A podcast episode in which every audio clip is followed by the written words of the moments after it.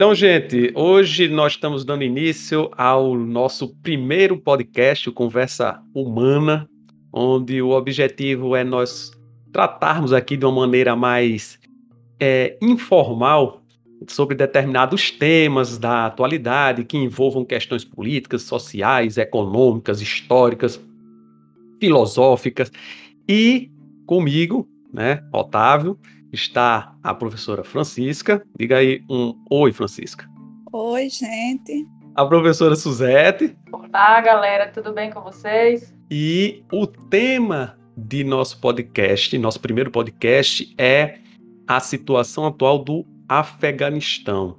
Tá? A gente tem visto recentemente muito, muito sobre o Afeganistão por causa dessa situação que eles estão passando com a saída dos Estados Unidos do seu território e a tomada do poder pelos é, pelo Talibã. Porém, tudo isso tem um pano de fundo, tudo isso tem um contexto, isso não surgiu de uma hora para outra. E é exatamente sobre isso que a gente vai conversar hoje. Não é isso, gente? Isso mesmo. Esperamos que vocês gostem. Vamos lá. Então, primeiro, gente, para começarmos a pensar nessa situação, eu trago para vocês uma coisa. O Afeganistão ele foi durante muito tempo ocupado por diversos outros povos, desde a antiguidade. O território atual, o atual Afeganistão, que antes ele não tinha esse nome, ele já teve diversos nomes, porque aí é, isso aí tem uma questão estrutural, né, uma questão histórica, mas ele já foi dominado, por exemplo, pelos babilônicos, pelos macedônios, lá na figura de Alexandre o Grande. Ele foi dominado por árabes, por causa dessa influência, desse domínio dos árabes lá a partir do século 7 depois de Cristo, o, o território afegão passou aos poucos a ser de maioria islâmica. Então tem todo um, um contexto, tem toda uma história por trás desses, desses é, domínios de diversos povos, de impérios lá na região de hoje é o Afeganistão. Mas eu vou trazer aqui para a partir do século XIX que tem a, a figura do Império Britânico. Então, em meados do século XIX, o Império Britânico invadiu a região do território afegão. E a primeira batalha que aconteceu entre Império Britânico e os afegãos teve vitória dos afegãos. O Império Britânico na época era a maior potência. Imaginem só vocês o Império Britânico na época como se fosse os Estados Unidos hoje. E eles venceram, eles conseguiram vencer os ingleses. Então eles venceram a maior potência militar da época. Mas os ingleses não desistiram facilmente e retornaram. Teve uma segunda batalha. Aí, nessa segunda batalha, eles conseguiram invadir o Afeganistão. E isso se estendeu por alguns anos até o início do século XX. E no ano de 1919, ou seja, depois depois do término da Primeira Guerra Mundial, houve uma terceira guerra entre afegãos e ingleses. E aí os afegãos. Tá. Oi. Eu gostaria de fazer uma pontuação aqui para a gente se conta, a gente entender melhor onde é que fica o Afeganistão, para a gente compreender, né, esse panorama e esse contexto. Então, o Afeganistão ele fica na Ásia Central é, uma região conflituosa ali do Oriente Médio, em uma porção de terras montanhosas, né, então, do ponto de vista geográfico, relevo muito acidentado, mas estratégico, né, por causa do seu potencial econômico. Né? Então, desde então, as disputas também elas, elas incidem em torno desse potencial que essa região do Oriente Médio, sobretudo do ponto de vista do petróleo, oferece. Suzete, tem até uma pergunta para você. A questão geográfica do Afeganistão, ele está ali entre países chaves, né, naquela região. Então esse também seria um outro motivo por causa do, do um dos um outro motivo para essa ganância pelo território afegão seria essa, essa é, localização estratégica entre países ali como é, o Irã, Paquistão. Paquistão, exatamente, o Irã. Seria isso também? Isso, uma região muito conflituosa e de bastante interesse no cenário internacional, né? Também muito próxima é, de regiões é, que tem acesso, de áreas que têm acesso ao oceano, né? Então, do ponto de vista do transporte, da logística industrial também é importantíssimo, uma área importantíssima. Certo. Então, gente, continuando, os afegãos conseguiram expulsar os britânicos lá em 1919 e um emir, um emir chamado é, Amanullah Khan declarou a independência da influência britânica. Então, o que foi implantado lá na, no Afeganistão foi um emirado. Por quê? Porque no Afeganistão eles são de maioria sunita. Os sunitas diferem-se dos xiitas, assim, a grosso modo, né? Porque dentro do próprio é, sunismo e do, e do entre os xiitas existe ali subdivisões. Mas o que diferencia basicamente o sunita do xiita é que o sunita ele defende que o seu, o seu líder não, não necessariamente precise ser da família de Maomé, seja um descendente de Maomé, enquanto que os xiitas defendem que o seu líder seja da família de Maomé. Então, no Afeganistão existia um emirado, porque o Afeganistão é de maioria sunita certo? E aí isso vai durar, vão ter conflitos dentro do Afeganistão até que a gente chega ao ano de 1973. O que é que aconteceu em 1973? Um golpe, né? Um cara chamado Mohammed Daoud toma o poder num golpe de Estado e declara a transformação do Afeganistão em uma república. Então, em 1973, o Afeganistão vinha dentro de um emirado. Oi, pode dizer. Só aproveito pegando sua fala Sim. no aspecto aí da, da religiosidade, né? É, há um conflito também entre é, os, os afegãos, né, e os iranianos em relação a isso, né? Os iranianos são de maioria xiita, né? E os afegãos são de maioria sunita, não é isso? Isso. Então, isso acaba gerando um conflito do ponto de vista religioso e, e traz entraves do ponto de vista político-econômico, porque se a gente considerar o mapa, né, o Afeganistão ele não tem acesso ao Oceano Índico diretamente. Então, ele necessita é, de acessos a, a países como o Irã, né, para poder chegar até esse oceano. E essa relação conflituosa acaba dificultando né, esse, esse acesso. Então, como eu falei né, anteriormente, é um, um, uma região muito tensa. Sim. E imagine aí o. Sempre. Oi, pode falar. Só, só para chamar um pouco de atenção, né? Na, no envolvimento da religião é, em relação à política adotada. Ela é diretamente, né, ela influencia diretamente na questão da política, né, nesse, nesse, nesse aspecto que está sendo colocado. Tanto na questão da separação, quanto na questão do golpe que foi dado, na forma de governo adotado. A religião, ela é sempre colocada como base e como ponto final né, para que a gente possa perceber aí a força que tem a religiosidade nesse sentido. É sempre difícil a gente conseguir desassociar religião com o mundo é, islâmico, né? Sempre o mundo islâmico, é, religião e política, perdão, com o mundo islâmico. Sempre o mundo islâmico ela, é, é ele tem essa característica de parece que as coisas se misturam, política e religião estão interligadas. E mais assim, o que, o que mais chama atenção é também que ela, ela funciona como justificativa para os atos cometidos, Sim. inclusive a violência. Verdade. Então, lá em 73, né, houve o golpe, tiraram o emir do poder e aí passou a ser uma república. Só que essa república trazia uma mudança, uma ruptura e em 1978, esse mesmo Mohamed Daoud que deu o golpe em 73, ele foi derrubado e foi morto num outro golpe, ou seja, percebam, é um golpe dentro de outro golpe. Foi dado um golpe e esse golpe era para instituir o Partido Popular Democrático, que era um partido comunista. Por quê? Porque naquela época os afegãos estavam fazendo divisa, tinham fronteira, perdão, faziam fronteira com um dos estados soviéticos. E aquilo é, era do interesse da União Soviética ter mais um país socialista, mas um país comunista. E aí os, os soviéticos é, ajudaram aos, ao, ao golpe né, ao Partido Popular Democrático chegar ao poder. Só que o Partido Popular Democrático, quando chegou ao poder, ele foi paralisado por violentas disputas internas.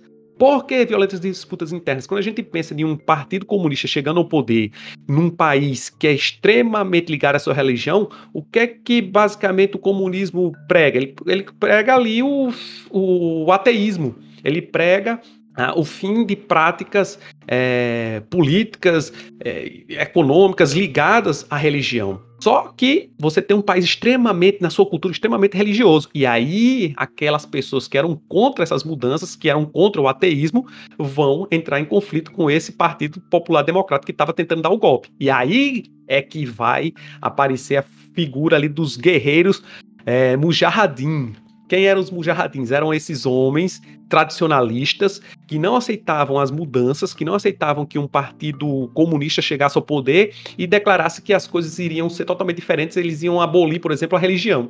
É um estado socialista, é um estado basicamente ateu. E aí é que vai ter esse conflito.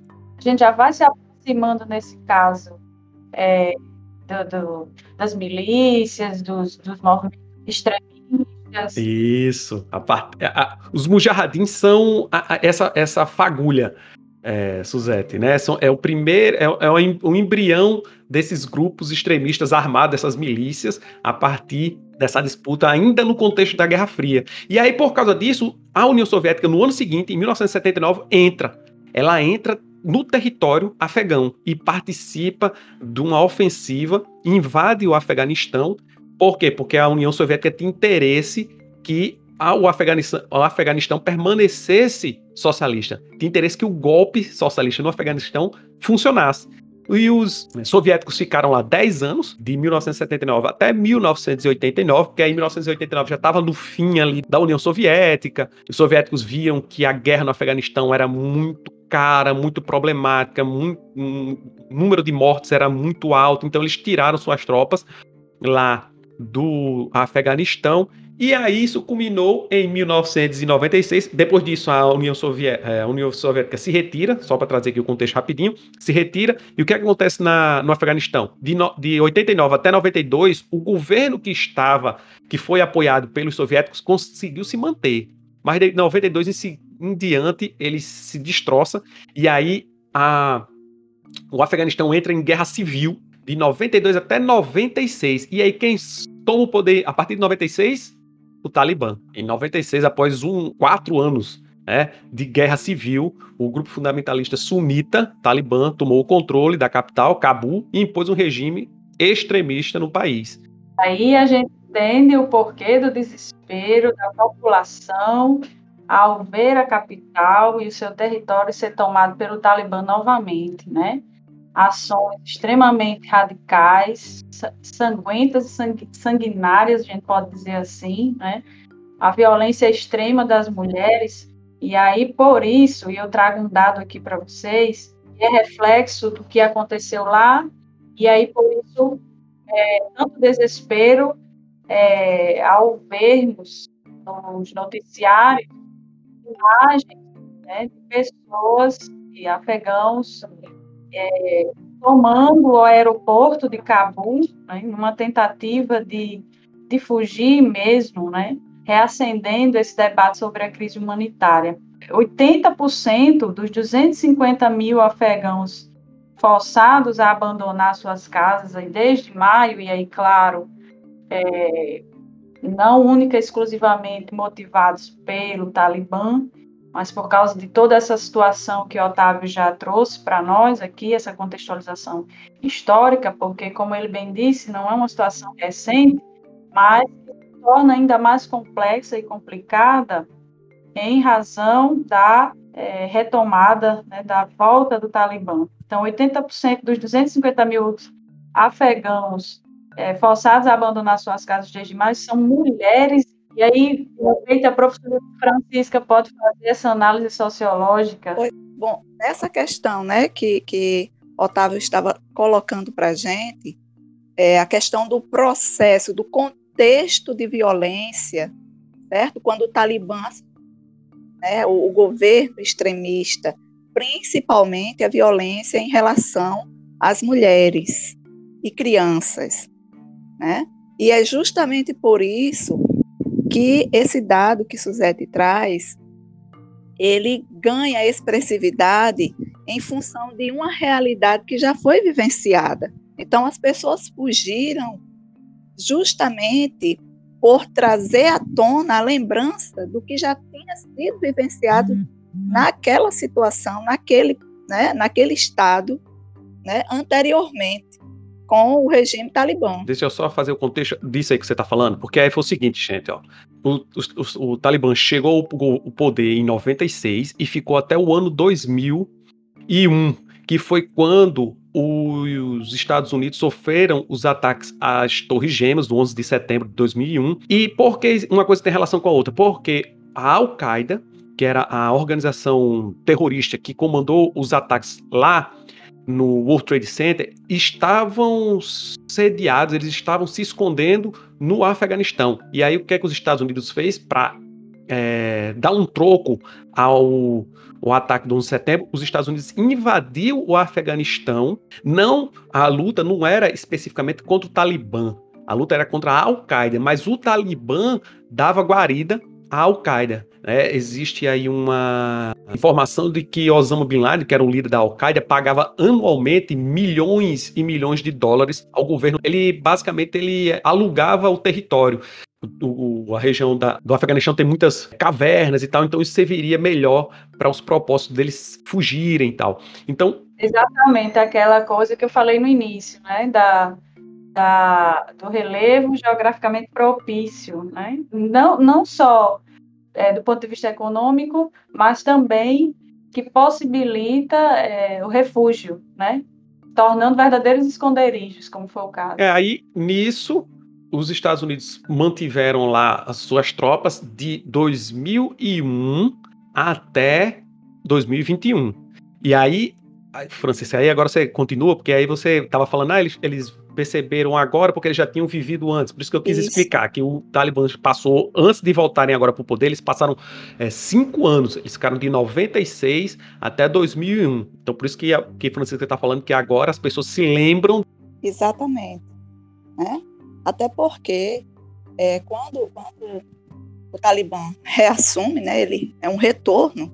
Então, imaginem vocês que esse período em que os Estados Unidos estavam, né, à frente do poder, né, no domínio do Estado é, daquele país, o que é que acontecia então?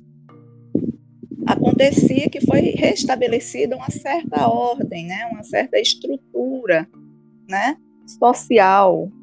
É, as pessoas, né, inclusive as mulheres, elas estudavam, elas tinham direitos, elas começaram, né, conquistaram direitos, direitos importantes, fundamentais e básicos, e básicos, que em nosso, em nosso país a gente tem assim como algo corriqueiro, que eles não tinham. Então é uma, uma busca muito é, dolorida, né, e com muito esforço que conseguiram conquistar alguns direitos básicos, inclusive a educação.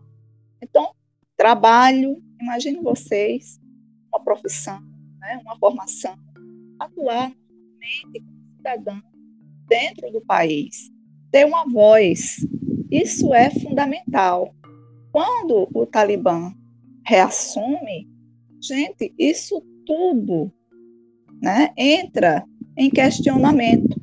Isso tudo é, perde a questão de, não é nem a questão do perder, é a questão do medo de perder o que já se conquistou.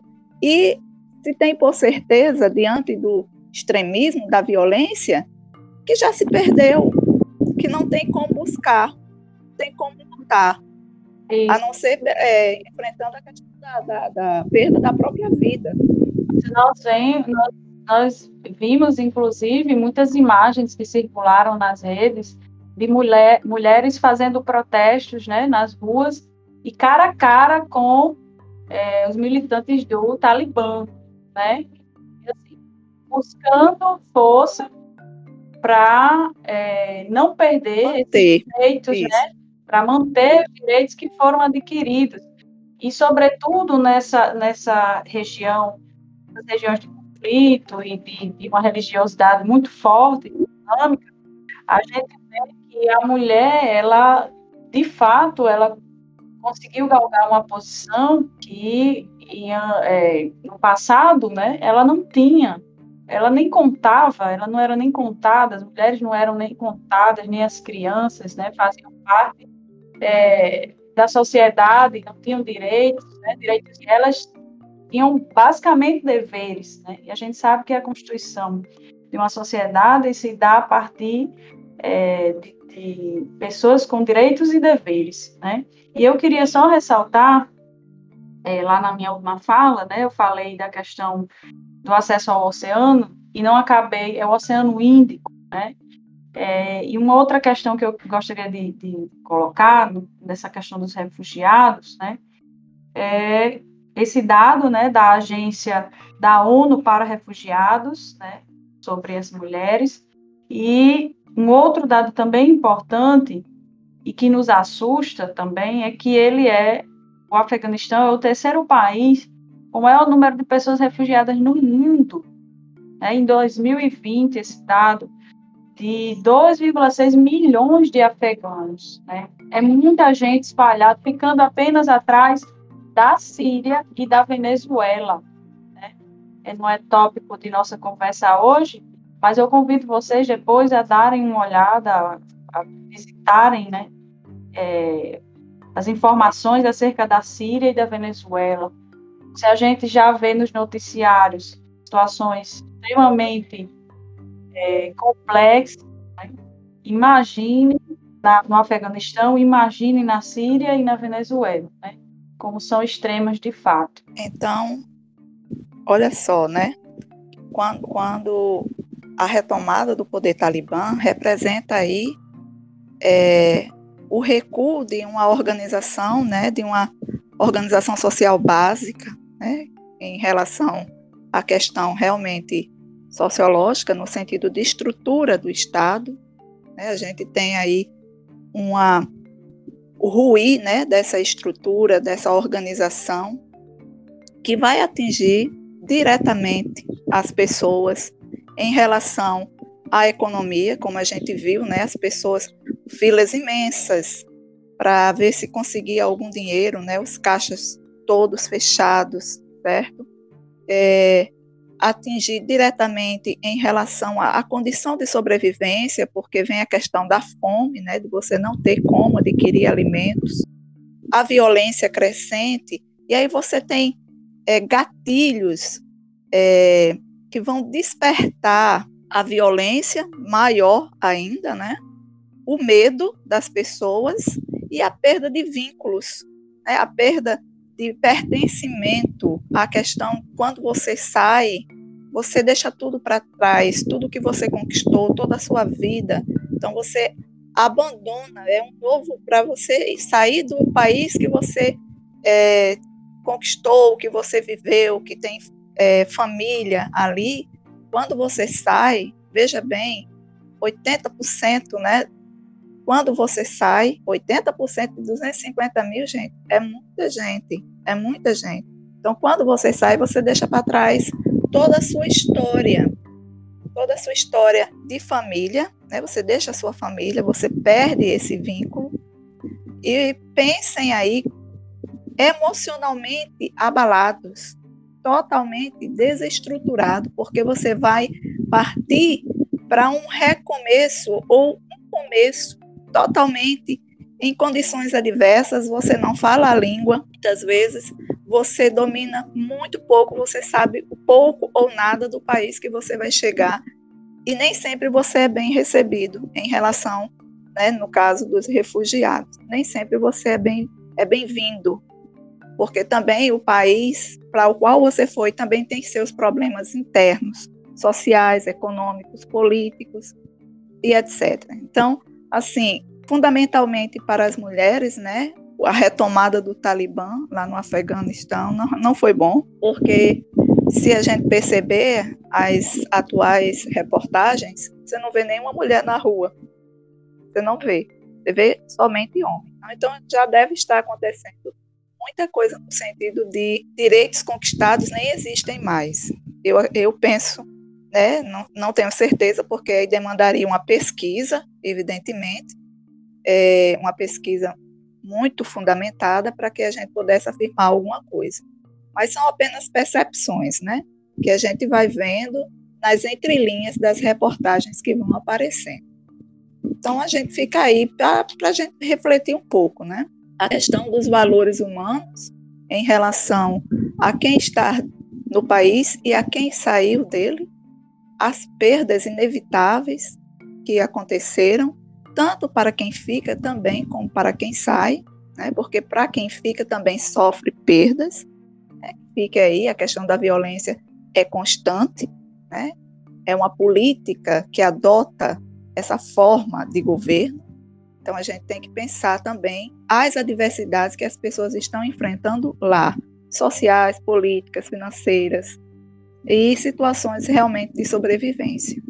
Otávio. É, só trazer só mais um, uma coisa para nós encerrarmos. Eu vou trazer aqui uma pergunta para vocês duas e eu queria que vocês comentassem. A partir de 2004, gente, o regime que passou a vigorar lá no, no, no Afeganistão recebeu uma constituição, né? A partir de 2004. E esse, essa constituição ela foi ali feita na esteira do apoio dos Estados Unidos. Depois disso, governo afegão, que tem sua, sua autoridade representada lá em Cabul, que é a capital, passou a ter até um. passou a ter eleições, passou a ser um governo democrático. Mas aí, é que, aí a questão é que que eu quero trazer para vocês. Né? Eu lembro que recentemente notícias traziam que é, pela primeira vez os afegãos iam às urnas escolherem o seu, o seu governante. Aí a pergunta que eu faço a vocês é: como um país que ele é tão marcado por divisões étnicas, lá no Afeganistão tem muito dessas questões étnicas, como questões políticas e principalmente questões religiosas, se a gente pensar que lá no Afeganistão 80% da população é sunita, mas existe uma minoria de 20% de xiita, então a gente tem ali uma divisão entre os próprios islâmicos, o, o Islã, além de ser a, a, religião oficial dos afegãos, é a base da cultura e do costume do país.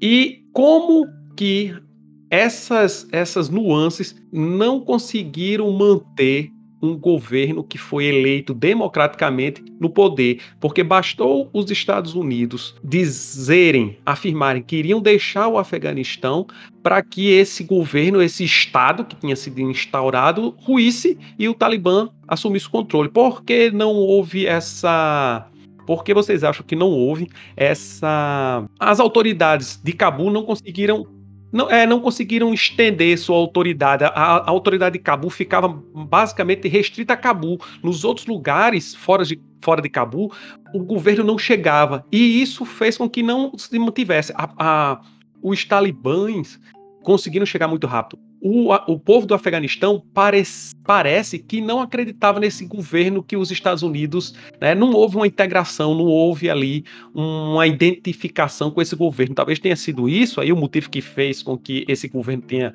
é, ruído tão rapidamente?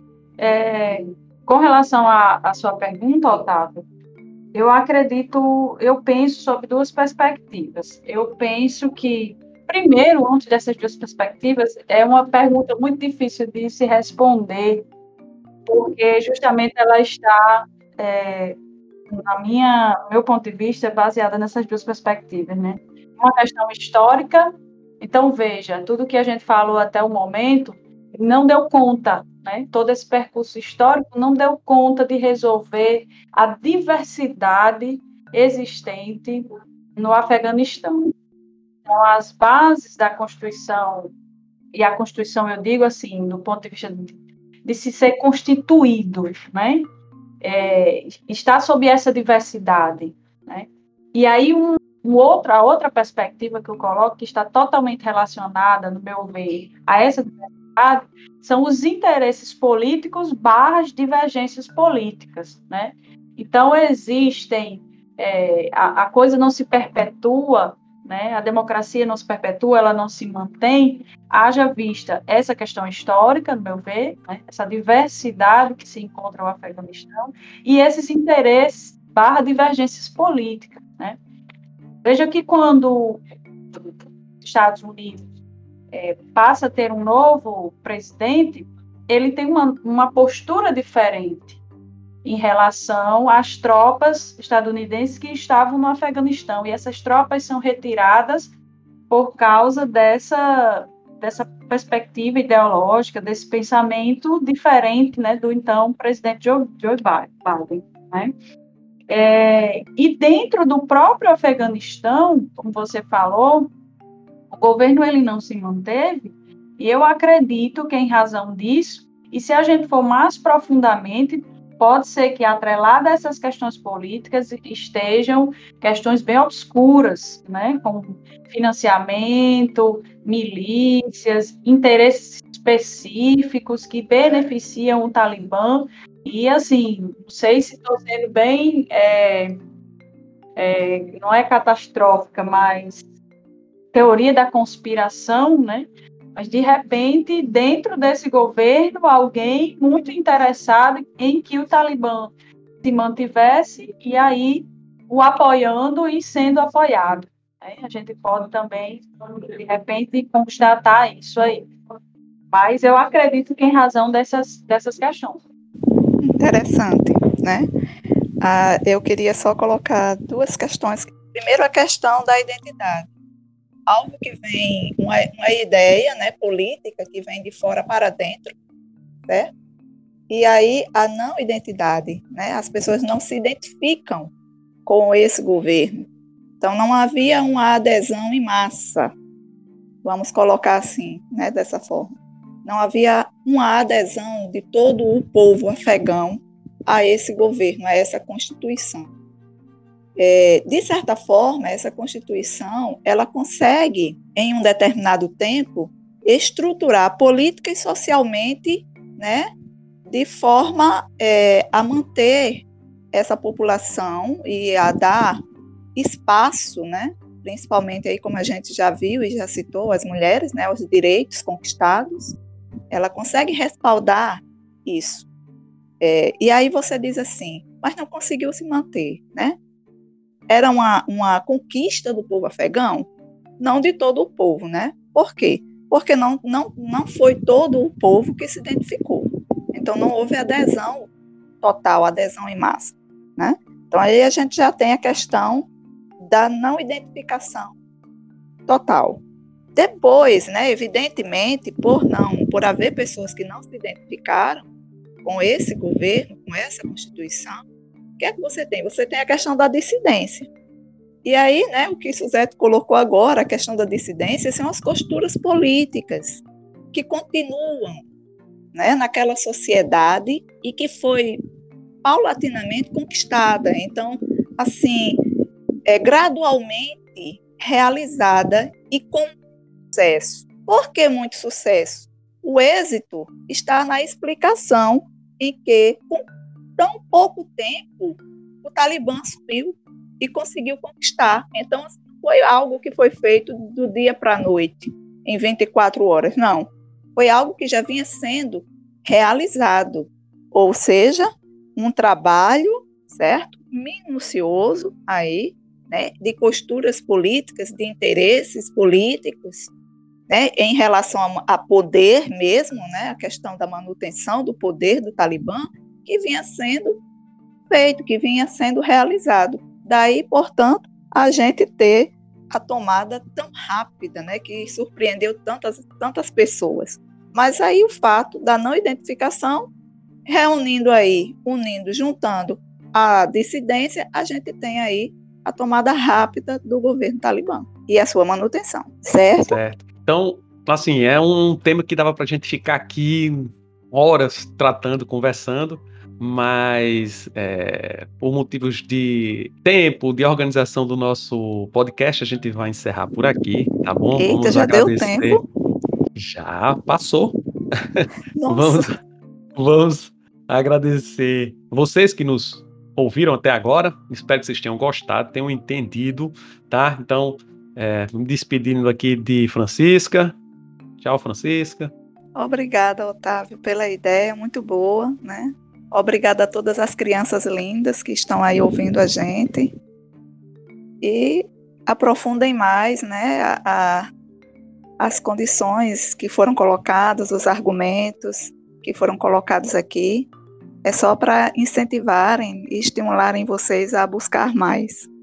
Obrigada, Suzete. E Suzete, tchauzinho. Tchau, gente. Agradecer pela partilha, pela conversa, pelo bate-papo, assim, riquíssimo. E desejar aos meninos e meninas que nos ouvem bons estudos. Isso, gente. Então, é, abraço a todos e até a próxima.